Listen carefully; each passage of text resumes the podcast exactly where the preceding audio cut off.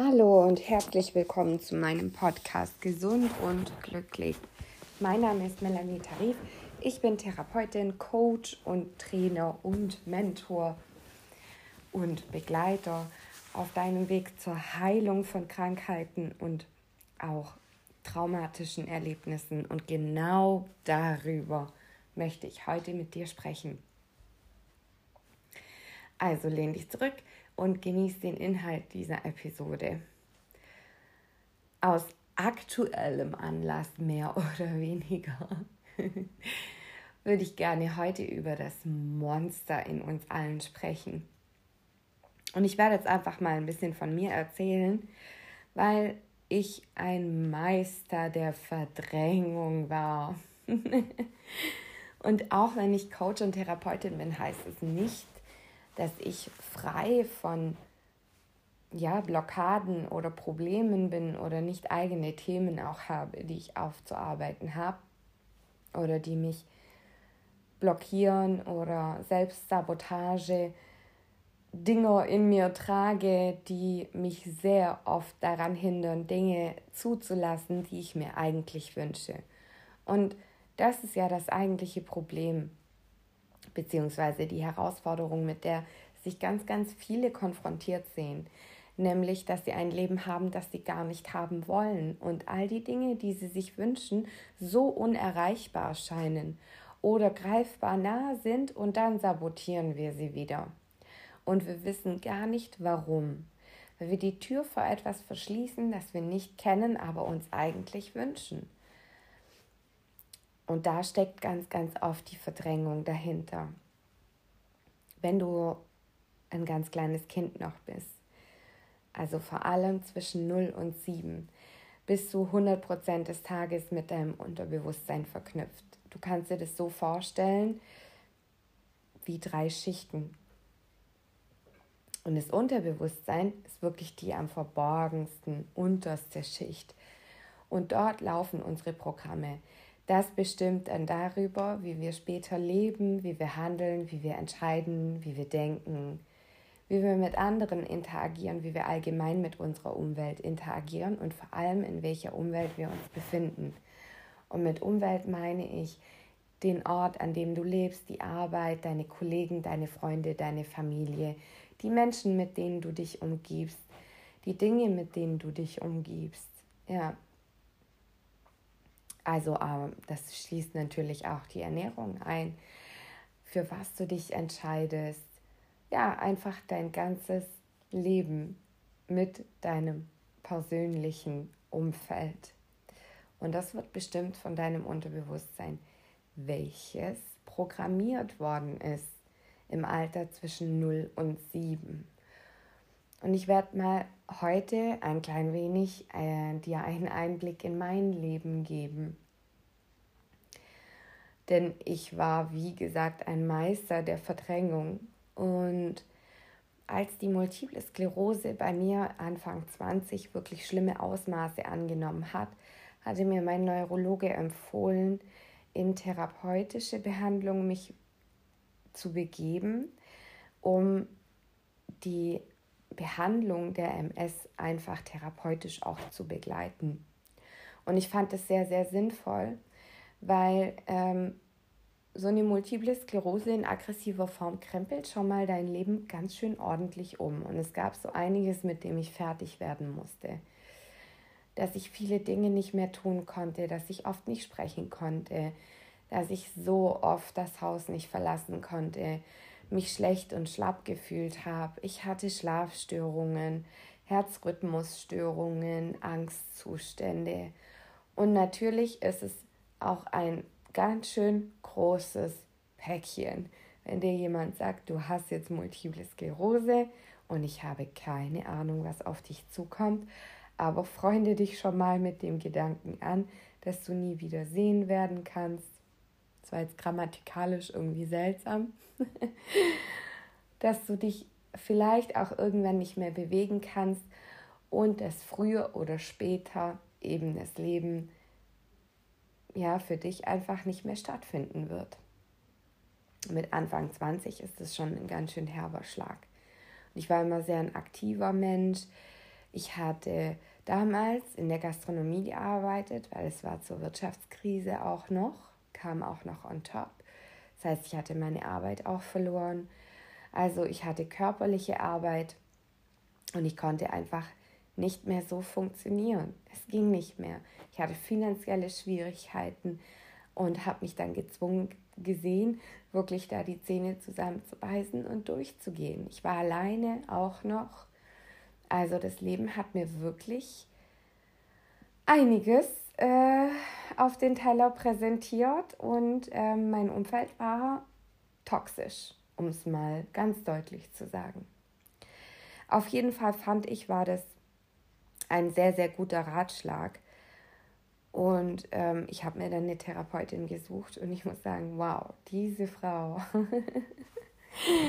die war der Wahnsinn. Mit der multiplen Sklerose kam ich eigentlich ganz gut zurecht. Aber dazu werde ich in einer anderen Podcast-Episode erzählen, was das Annehmen von Krankheiten ähm, angeht und Akzeptanz und wie ich ähm, als Nebenwirkung von den Medikamenten tauchte bei mir dann eine Leukämie auf. Und wie ich die praktisch über Nacht losgeworden bin, indem ich sie einfach akzeptiert habe. Und auch aufgegeben habe in dem Moment. Und sie dann einfach gegangen ist. Aber eben dazu mehr in einer anderen Podcast-Episode. Heute geht es wirklich um die Verdrängung, die Mechanismen dahinter und die Monster, ja, ich nenne sie jetzt einfach mal Monster. Und das sind diese traumatischen Erlebnisse, die Dinge, die wir erlebt haben, die uns traumatisiert haben. Personen, die uns wehgetan haben, die uns verletzt haben, die uns Dinge angetan oder gesagt haben, die uns körperlich wie auch seelisch verletzt haben. Das spielt dann keine Rolle. Und diese Dinge, diese traumatischen Erlebnisse nenne ich nun einfach mal die Monster. Denn das war auch genau das, was meine Therapeutin mir damals gesagt hat. Melanie, dieses Monster wird irgendwann nicht mehr freundlich an der Tür klopfen und dich bitten, es herauszulassen, sondern es wird einfach reinkommen und es wird übel. Also arbeite es jetzt auf. Ich komme aus einem extrem gewalttätigen Haushalt. Meine Eltern speziell. ich liebe sie beide. Aber, ähm, was heißt aber? Es gibt kein Aber. Meine Eltern hatten ihre Schwierigkeiten und ähm, mein Vater hat uns verlassen, als ich fünf Jahre alt war. Für mich war es total unerwartet. Ich wusste davon nichts und er ging praktisch über Nacht und ich habe ihn nie wieder gesehen. Also als Kind. Danach habe ich ihn schon noch mal gesehen. Tatsächlich aber erst äh, über 20 Jahre später. Und er kam zu mir ans Bett. Es war mitten in der Nacht und sagte, dass er jetzt gehen muss. Er muss äh, zum Flugzeug, aber ähm, er würde mich abholen bald und ich soll mir keine Sorgen machen. Also habe ich, ähm, wie du dir gut vorstellen kannst, meine ganze Kindheit damit verbracht, auf meinen Vater zu warten, vergebens. Denn er ist nie aufgetaucht. Nie. Er hat mich nie abgeholt. Er ist nie wieder zurückgekommen. Er hat mich einfach alleine gelassen. Und die ersten fünf Jahre meines Lebens habe ich viel mit meinem Vater verbracht. Aber natürlich, also meine Mutter war nicht so präsent. Ich habe auch nicht so viele Erinnerungen an sie. Und die Erinnerungen, die ich an sie habe, sind alles andere als gut. Entschuldigt, ich bin etwas erkältet tatsächlich. Ja. da seht ihr mal, was äh, die Verdrängung mit einem alles machen kann. Denn auch da gibt es gerade Bereiche, oder da gab es jetzt aktuell Bereiche, die ich angefangen habe aufzuarbeiten und ähm, die meine Energie sehr geraubt haben. Ja, jedenfalls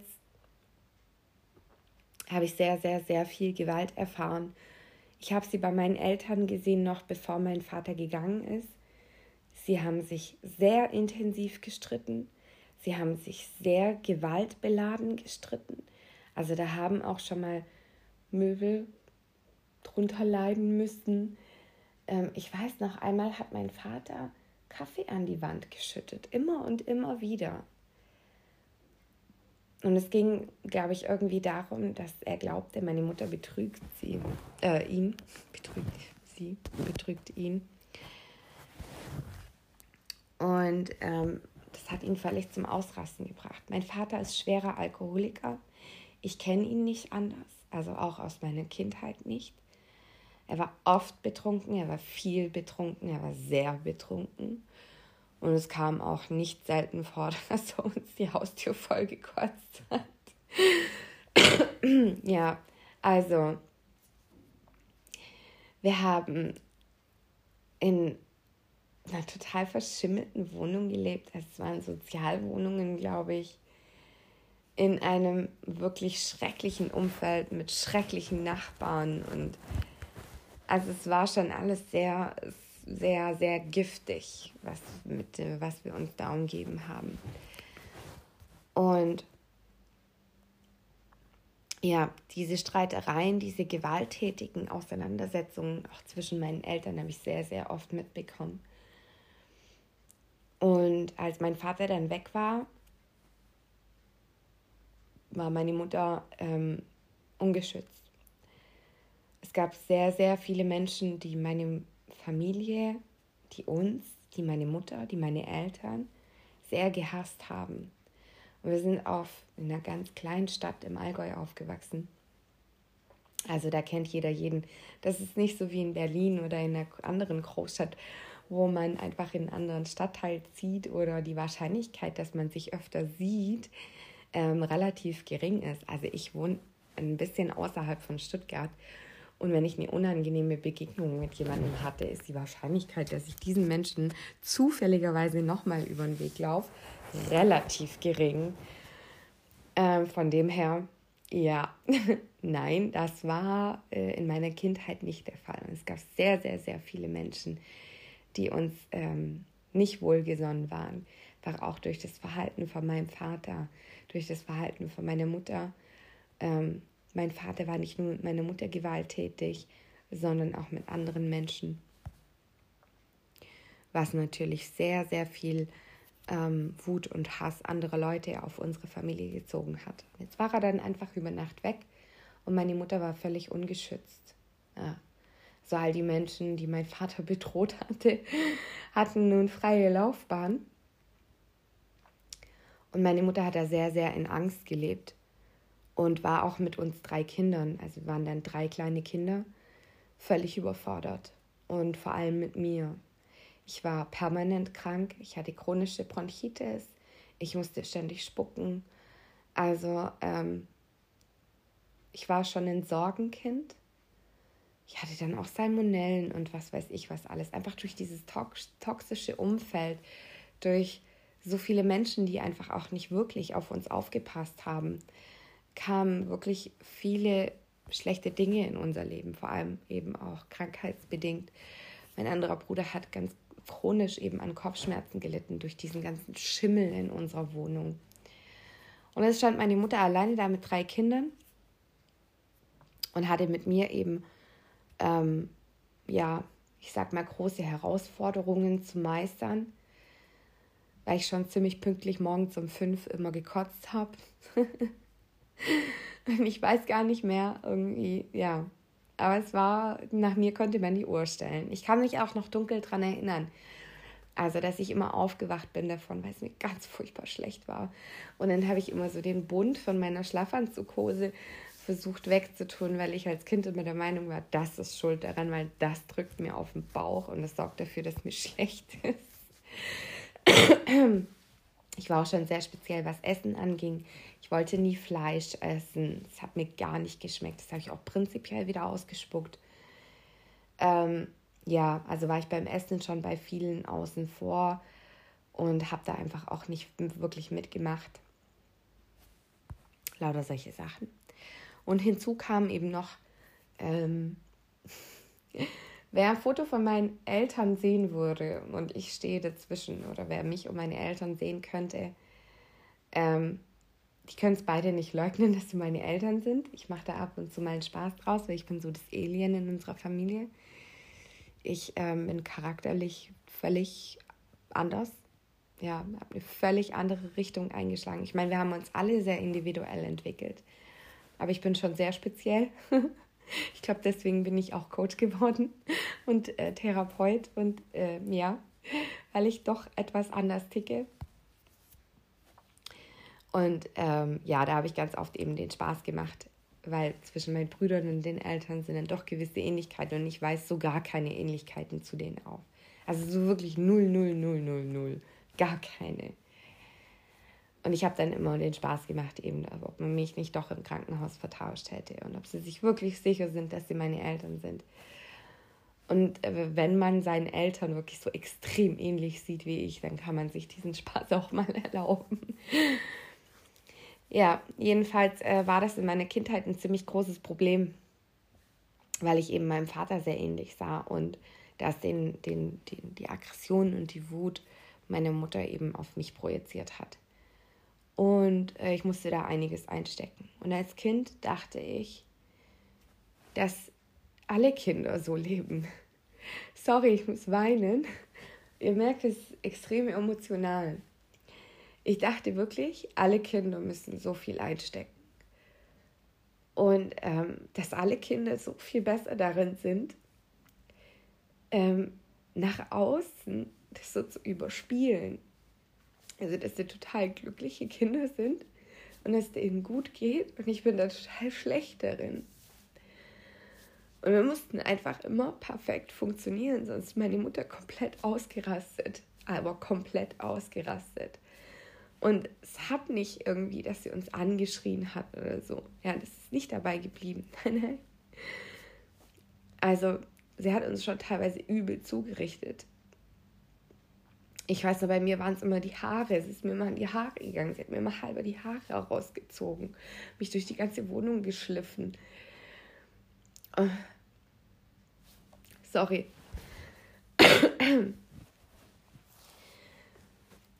Und es hat einfach dazu geführt, ähm, dass ich immer das Gefühl hatte, nie gut genug zu sein.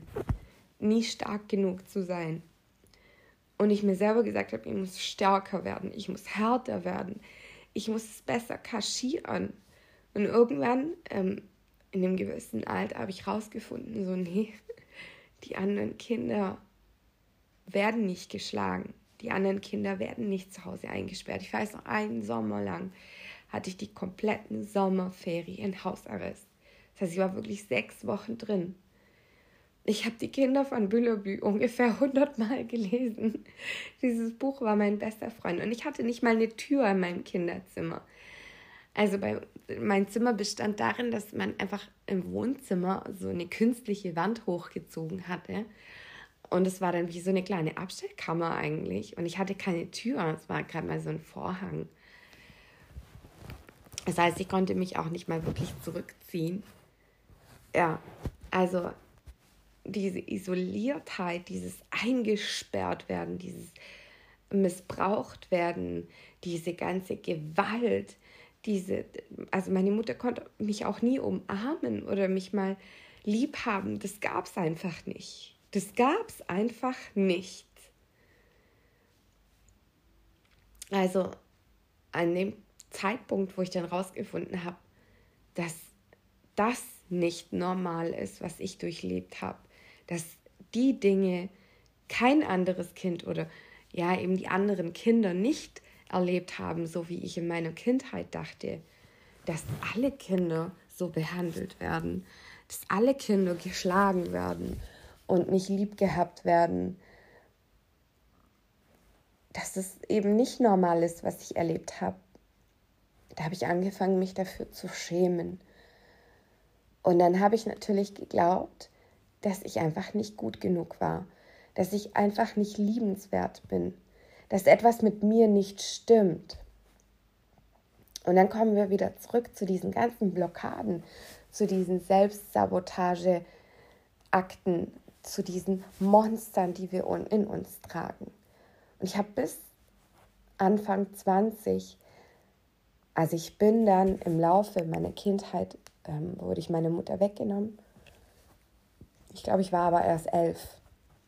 Meine Mutter hatte dann wieder geheiratet und auch ihr Mann hatte ähm, für ihn war ich auch ein, wie soll ich sagen, ein ähm, Aggressionsventil. Also es konnte ja auch gar nicht anders sein. Also auch er hat seine Aggression ordentlich an mir rausgelassen. Mit elf wurde ich dann meiner Mutter, also aus meiner Familie eigentlich weggenommen. Und ich bin auch nie wieder wirklich zurückgekehrt. Also ich bin dann im Heim, in Pflegefamilien groß geworden, bis ich dann letzten Endes bei meiner letzten Pflegemama war, ähm, die sich wirklich hervorragend und absolut liebevoll um mich gekümmert hat. Und ich bin so dankbar für diese Frau. Und ich bin auch heute immer noch der Meinung, dass diese Frau so viel glatt gebügelt hat und so viel gerettet hat ähm, und wirklich enorm großen Teil dazu beigetragen hat, ähm, dass aus mir in Anführungsstrichen anständiger Mensch geworden ist und ich nicht irgendwelchen Drogen verfallen bin oder keine Ahnung auf der Straße gelandet bin, ja, sondern wirklich immer weitergemacht habe, Verantwortung übernommen habe, meine Schule gut abgeschlossen habe, eine Ausbildung gemacht habe, all die Dinge. Ja, das habe ich definitiv ihr zu verdanken. Also sie hat mir noch in zwar späten Stadium, aber wohl noch in einem sehr entscheidenden Stadium meiner Teenagerzeit ähm, Normalität vermitteln können, Sicherheit vermitteln können. Und äh, dafür bin ich ihr sehr, sehr dankbar. Jedenfalls, das sind diese Monster, ja, diese Glaubenssätze. Ich bin nicht gut genug. Ich bin nicht liebenswert. Ich schäme mich, ja. Ich habe es verdient, schlecht behandelt zu werden. All diese Dinge und die spiegeln sich in unserem Leben und die haben sich in meinem Leben permanent gespiegelt. Ich hatte unglaublich Gewalt, eine gewalttätige Beziehung. Fünf Jahre lang habe ich in Angst und Schrecken gelebt. Ähm, ich habe meine Tochter verloren. Ich habe mich von einem Job zum anderen irgendwie gerettet und habe immer am Existenzminimum gelebt. Und an manchen Tagen wusste ich gar nicht, wie ich mir was zu essen oder zu trinken kaufen soll. Ich habe auch kurze Zeit auf der Straße gelebt, weil ich einfach nicht mehr das Geld hatte, um meine Miete zu bezahlen und raus musste. Und dann einfach keine Wohnung hatte. Und es hat sich niemand um mich gekümmert. Es hat einfach niemand nach mir gesehen. Im Gegenteil, irgendwie bin ich permanent an Leute geraten, die mich dann dafür verurteilt oder ausgelacht haben. Ich wurde in der Schule richtig übel gemobbt. Neulich hat eine Kollegin, eine ganz liebe Kollegin, ich mag die furchtbar gern, hat sie angefangen, ein Lied zu summen. Und es hat mich wieder in meine Kindheit zurückversetzt. Ich hatte das, diesen, diesen Song nämlich vergessen oder dieses Lied. Und das haben die Kinder immer gesungen, um mich zu mobben.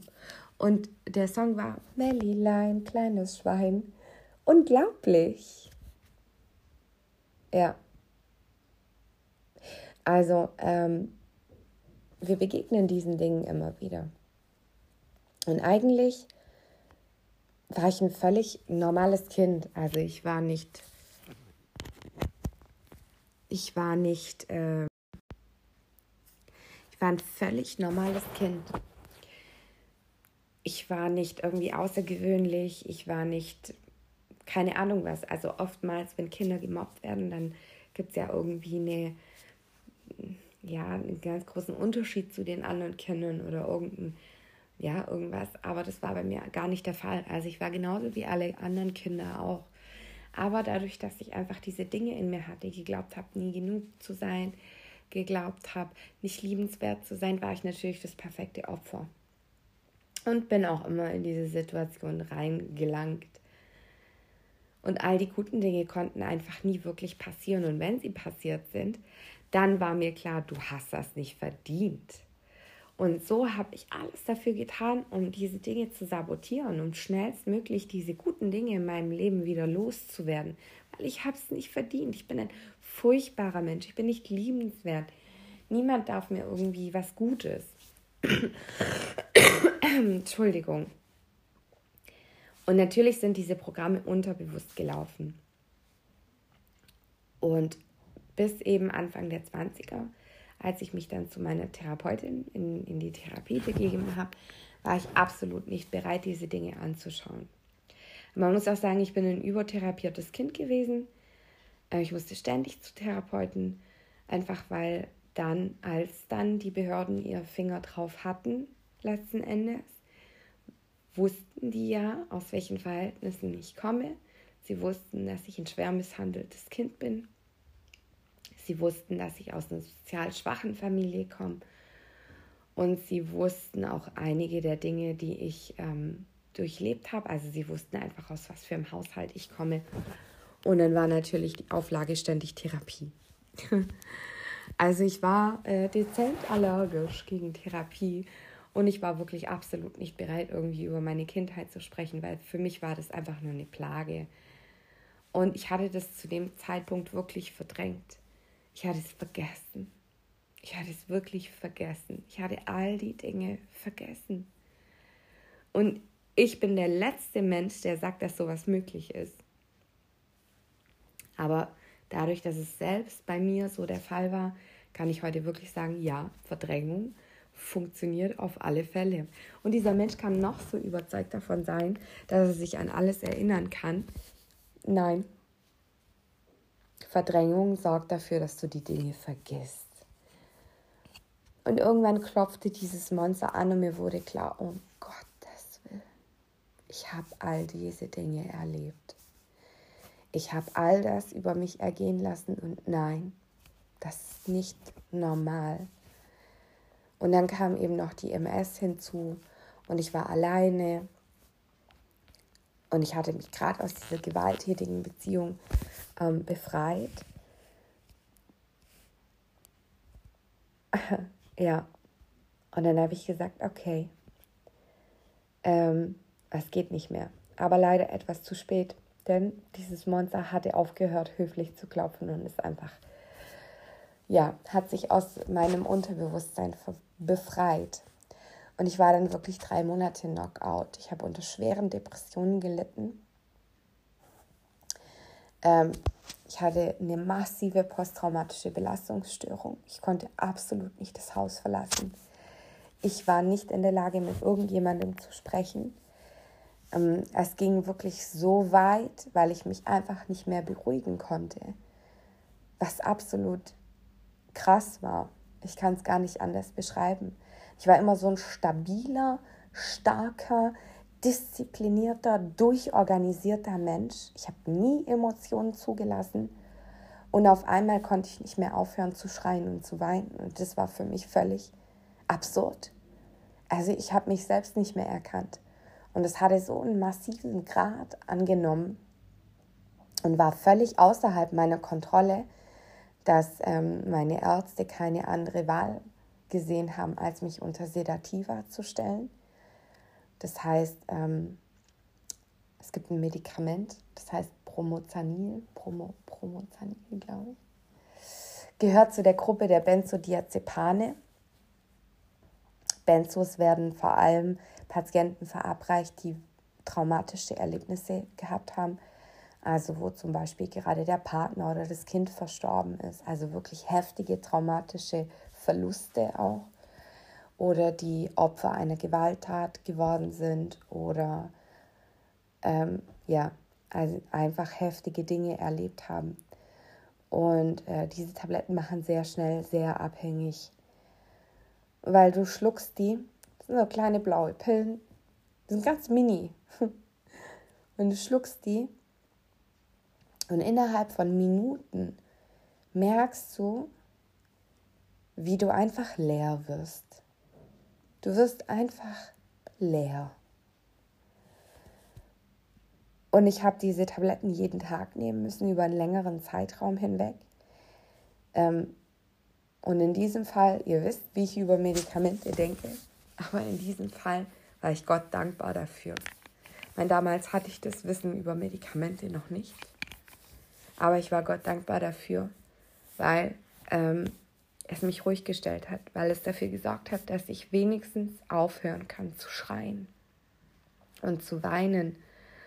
Und ich war dann wirklich einfach nur noch eine leere Hülle. Also ich war einfach ein Körper. mein Körper war da, aber mein Geist war irgendwie benebelt.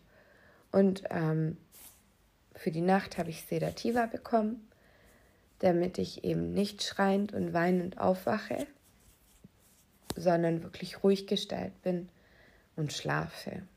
Und es ging so über sechs Monate hinweg. Und nach sechs Monaten habe ich gesagt, ich kann so nicht weiterleben. Und bin mehr oder weniger über Nacht ähm, in eine andere Stadt gezogen und habe ein ganz, ganz neues Leben angefangen. Jedenfalls, ähm, die Macht der Verdrängung es kann sowas auslösen, ja, wenn wir die Dinge in unserem Leben nicht verarbeiten. Und auch bis dahin war ich immer noch nicht bereit, diese Dinge anzuschauen. Also es ist unglaublich. Aber vielleicht kann es einer von euch nachvollziehen, wenn man so schmerzhafte Dinge erlebt hat und die einem ähm, im späteren Leben nochmal solche Probleme auch verursachen, dass man sechs Monate lang nicht ohne Benzos oder Sedativa leben kann, ähm, dann möchte man sich mit dem nicht auseinandersetzen. Mir war klar, dass es der Auslöser war. Mir war klar, dass all die verdrängten Dinge der Auslöser für diesen Zustand waren. Und dann war ich natürlich noch weniger bereit, mich damit auseinanderzusetzen. Erst als wirklich Dinge sich permanent wiederholt haben, Erfahrungen sich permanent wiederholt haben, ich mich ständig selber ausschließe, isoliere, ähm, ja, keine Liebe zulassen kann, keine Zuwendung zulassen kann, also andere Leute wirklich abblocke, von mir fernhalte, und einfach auch nicht offen für die Liebe bin. Und ich mir dann gesagt habe, so jetzt bist du bald Mitte 30, du hast immer noch keinen Partner, du hast immer noch keine Kinder und das sind Dinge, die ich mir wünsche. Jetzt musst du es wirklich anschauen. Weil es liegt daran, definitiv, es liegt daran. Und es ist sehr, sehr anstrengend. Und es gibt auch verschiedene Methoden. Also wenn du solche Dinge hast. Es muss nicht so massiv sein wie bei mir. Es reicht schon, wenn man dir als Kind gesagt hat, dass du nicht gut genug bist, dass die anderen besser sind, dass etwas mit dir nicht stimmt. Ähm, wenn du zum Beispiel auch aus Sozialschichten kommst, ja, und dir der Erfolg einfach immer verwehrt bleibt. Aber auch ähm, wenn du ständig isoliert und alleine und dich einsam fühlst, was in unserer heutigen Zeit wirklich ein Problem ist, du bist nicht alleine damit. Ganz, ganz viele Menschen fühlen sich einsam und isoliert. Und es hat oftmals den Grund, dass man dir als Kind eben gesagt hat, dass du nicht liebenswert bist, dass du nicht gut genug bist. Und ein Kind kann das nicht differenzieren, dass es nicht der Wahrheit entspricht, sondern die Wahrnehmung von dieser Person ist, die dir das sagt und absolut nichts damit zu tun hat, dass es stimmt, sondern es geht direkt ins Unterbewusstsein rein, wird abgespeichert und danach läuft dein Programm. Und das glaubst du dann für den Rest deines Lebens, wenn du es nicht aufarbeitest, wenn du es nicht anschaust, wenn du es nicht umprogrammierst. Und es gibt ganz, ganz, ganz viele Techniken. Ich persönlich bediene mich der Hypnotherapie, aber auch der Bewusstseinsarbeit und der Energiepsychologie. Damit arbeite ich es mit meinen Kunden auf, damit arbeite ich es bei mir selbst auf. Ich arbeite mit Meditation. Ich arbeite mit tranceartigen Zuständen, denn dann kommen wir in dieses Unterbewusstsein hinein, können uns die Dinge anschauen, können sie umwandeln und neue Informationen eingeben. Informationen, die uns dienlich sind. Und dann können wir beginnen, den Menschen, die uns das angetan haben, wirklich zu vergeben, weil wir es dann umgewandelt haben. Also wenn du solche Dinge hast, mach nicht denselben Fehler wie ich und lauf davon weg und verdräng es. Wenn du merkst, es gibt Dinge in deinem Leben, wo du nicht weiterkommst, wo, wo du dir etwas wünschst und du erreichst es einfach nicht, wo du merkst, du bist nicht offen dafür, du sabotierst dich selbst, wenn der Erfolg auf sich warten lässt, immer und immer und immer wieder. Wenn die Liebe auf sich warten lässt, immer und immer und immer wieder, ja. Wenn der finanzielle Aspekt immer gleich bleibt. Das heißt, du wirklich immer dem Geld hinterherlaufen musst. Wenn du ähm, beruflich, aber auch zwischenmenschlich, wenn du isoliert bist, wenn du dich einsam fühlst, wenn du mit Depressionen zu kämpfen hast, wenn du mit Niedergeschlagenheit zu kämpfen hast, wenn dein Leben nicht so ist, wie du es dir 100% wünscht, dann sind dort verborgene Dinge. Und lass dir eines sagen, wir haben alle Tausende davon. Tausende. Es handelt sich nicht um drei, vier Sachen und die arbeitest du auf und dann ist dein Leben perfekt. Es wäre geil. Es wäre richtig geil. Sondern wir haben Tausende und sie zeigen sich immer zum richtigen Zeitpunkt. Eins nach dem anderen. Eine Kundin von mir hat was Schönes gesagt und ich bin absolut 100% dahinter. Sie sagte, Gott gibt dir nie mehr, als du tragen kannst. Und so ist es. Du bekommst nie mehr, als du tragen kannst. Aber schau die Dinge, die du bekommst, auch an. Arbeite sie auf. Ähm, es gibt noch ganz viele andere Methoden. Ähm, ich habe ein großes Netzwerk an Therapeuten, Ärzten und Psychologen auch, die sich verschiedener Methoden bedienen. Innere Kindarbeit, ähm, alles Mögliche. Ähm, was habe ich heute wieder gehört? Strichmännchentechnik. Sehr interessant. Das sind alles Dinge, die ich mir dann auch anschaue, die ich austeste. Schreib die Dinge auf. Schreib die Dinge aber auf, so wie du sie dir wünschst. Denn ähm, Dinge, die wir aufschreiben, geraten direkt in unser Unterbewusstsein. Vor allem werden sie auch von unserem Unterbewusstsein geführt. Und wenn du jetzt sagst, wow, die Melanie, die hat echt viel hinter sich. Ähm, und die hat es sich zur Aufgabe gemacht, Leuten zu helfen. Und sie hat es ja selber bewältigt. Und sie geht da selber immer noch durch. Und sie weiß, was sie da tut. Und sie geht damit einfach so an die Öffentlichkeit und bietet den Leuten ihre Hand an. Und ich will diese Hand nehmen. Und ich will, dass sie mir hilft. Dann melde dich auf jeden Fall bei mir. Ähm, auf meiner Facebook-Seite Melanie Tarif Coaching kannst du unter gesund und glücklich, glaube ich, findet man mich direkt. Den Link setze ich dir aber auch noch in die Beschreibung oder auf meiner Webseite www.melanie-tarif.de kannst du ähm, dir die Informationen, die du brauchst, nochmal nachlesen. Dort steht auch meine Telefonnummer drin oder du füllst bei Online-Buchen das Kontaktformular aus und dann melde ich mich schnellstmöglich bei dir oder du schickst mir einfach eine E-Mail unter äh, melanie.tarif.outlook.de. Also du siehst, es gibt ganz viele Wege. Du kannst mir auch einfach eine WhatsApp schicken. Voll okay. Auch darauf antworte ich. also ich bin ähm, auf vielen Wegen erreichbar und ich hoffe, ich konnte dir einen Einblick darüber geben, wie das Unterbewusstsein arbeitet, woher all diese Glaubenssätze und Sabotageakte kommen, warum wir die Ziele, die wir uns setzen, oftmals nicht erreichen, warum wir oftmals immer wieder dieselbe Erfahrung machen. Warum, auch wenn du in deinem Umfeld Menschen hast, wenn du zum Beispiel einen super Typen hast, der, der absolut genial ist, der ein tolles Leben hat, der absolut liebenswert ist und der findet einfach keinen Partner. Oder wenn du jemanden in deiner Umgebung hast, der total schlau ist, super intelligent, ähm, handwerklich total begabt, der ein absolutes Supertalent in irgendeinem Bereich ist, aber einfach keine Erfolge feiern kann dann kannst du darin die kleinen Monster sehen. Das sind die kleinen Monster, die wir verdrängen. Das sind die Monster der Verdrängung. Das sind die Dinge, die uns als Kind gesagt worden sind, die wir heute immer noch glauben. Aber wir hören sie nicht, weil sie unterbewusst liegen. Weil wir Dinge für normal halten, die aber nicht normal sind.